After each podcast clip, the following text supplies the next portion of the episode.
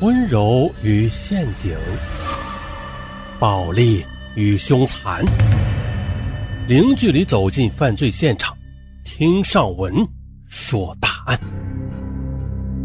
本节目由喜马拉雅独家播出。说起强拆啊，暴力拆迁，大家应该都耳熟能详了啊，都知道这是怎么回事。嗯，上文啊，再补充一下吧。说这个暴力拆迁呢，指的就是通过暴力手段啊，强制进行征地拆迁的行为。比如，我抽出的裤衩里的后备箱，做个弹弓子打你们家玻璃。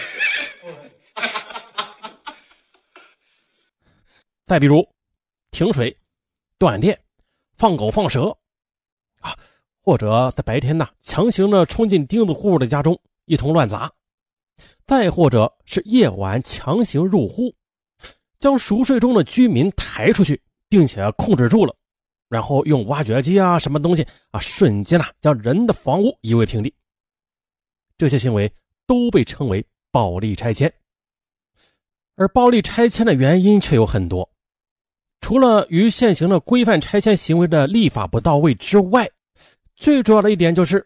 一些地方的有关部门呢，他为了避规行政违法的责任，于是呢，将拆迁的工作委托给一些组织或者企业实施包干制，啊，就是将拆迁的任务直接包干分解，甚至啊，给一些法律意识淡薄的执行人员，说白了，就是委托社会的力量动手，自己在背后撑腰，最终呢，也就是因为这种征迁方式。啊，成为了滋生各种野蛮拆迁、暴力拆迁事件的重要原因。啊，我们今天的这个案件啊，说的就是一起因为强拆而引起的一起命案。但是不同的是啊，这是一起反杀案。啊，对，这钉子户把暴力拆迁的人员给杀了。死者名叫赵军，是五名奉命强拆房屋的人之一。杀人者叫张建。呃，不是那个剑啊，是刀剑的剑啊。张建杀人之后，法院判处他有期徒刑三年，缓刑五年。哎呦，这都杀了人了，怎么判的这么轻啊？啊，那肯定是有原因的。那这事儿我们就得从头说起了。张建的家在山下，山上。有很多刺槐树，树上开满白色的花。他是辽宁省本溪市名山区东兴街道办事处长青社区的居民。长青社区原本是平顶山下一个名叫东兴的山村。一九九五年的东兴村的村委被转移成为东兴街道办公室，生产队也被改为社区，这里便成为城市的一部分了。但是呢？村民并不享受劳力安置费、超龄劳力养老费和副食补贴费，他们呀都是继续的保持自留地、公益林，一切和之前是无异的。张建初中毕业之后做过建筑工、油漆工，常年的劳动使他的身体很瘦弱，脸色苍白。张父呢，原本是当地电器开关厂的一名职工，可是啊，十八年前放长假至今。后来呢，又在一个轧钢厂打工，可是呢，三年的工资刚刚够他支付一次肺部手术的费用。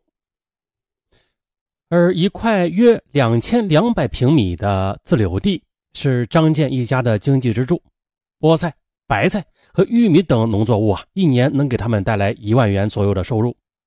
再就是东兴街道房屋低矮破败，是本溪城区最后一片大型棚户区。而且他们就分布在入城的公路两侧，与本溪城市发展和进步的形象那是相去甚远。于是呢，两千年本溪政府在城市总规划中确定南区的改造方案，就是啊，利用新立屯等十四片棚户区的土地建立新楼，将其变成光线社区。因为东兴街道早已经被划入城区了啊，包括张建一家在内。那居民们的自留地性质就变成国有土地了，这拆迁嘛也不予补偿。而张家他只有在房产证上确定了七十二平米的住房可以得到补偿。他们只有两种选择：一，按照每平米九百六十元的标准补偿，拿钱走人；或者是换成安置楼里的一套七十二平米的房子。如果想住的再更大一点，啊也行，多一平米就得自己补上一千二百元钱的差价。这拆迁方案还规定了，如果居民配合拆迁，可以得到二百元的拆迁补助费和误工补助费。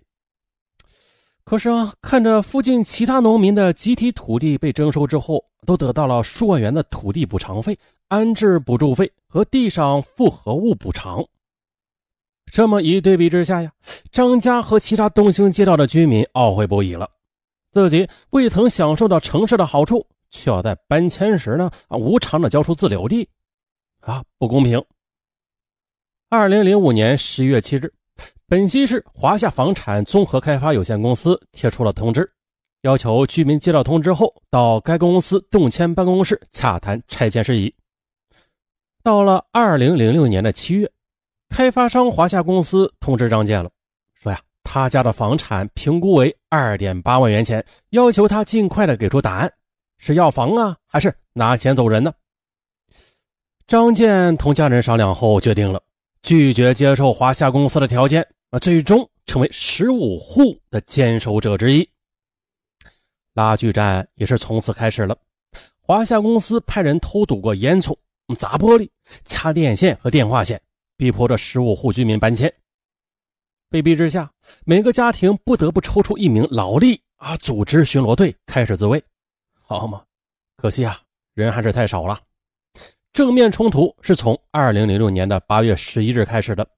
那天呢，华夏公司的四十多人带着一台推土机，意欲推铲张家菜园。冲突之中啊，张父和张家的一个亲戚被打伤了。于是啊，张母去找公司理论，结果又被二十多名保安一顿暴打，最后是连滚带爬的逃了出来。八月十七日，华夏公司对张家发出最后通牒，限他们于本月二十日前签订安置协议，尽快的搬家，否则啊，公司将依法拆迁，并且追究张家给公司造成的经济损失。这下张建那是又气又急，在朋友的指点下，他又向律师咨询，得知华夏公司的通知并没有法律依据，尽管该公司此前取得了拆迁许可。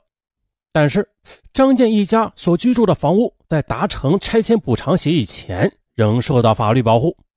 同时，根据《城市房屋拆迁管理条例》规定，说双方无法达成拆迁补偿安置协议的，应该申请交由拆迁管理部门进行裁决。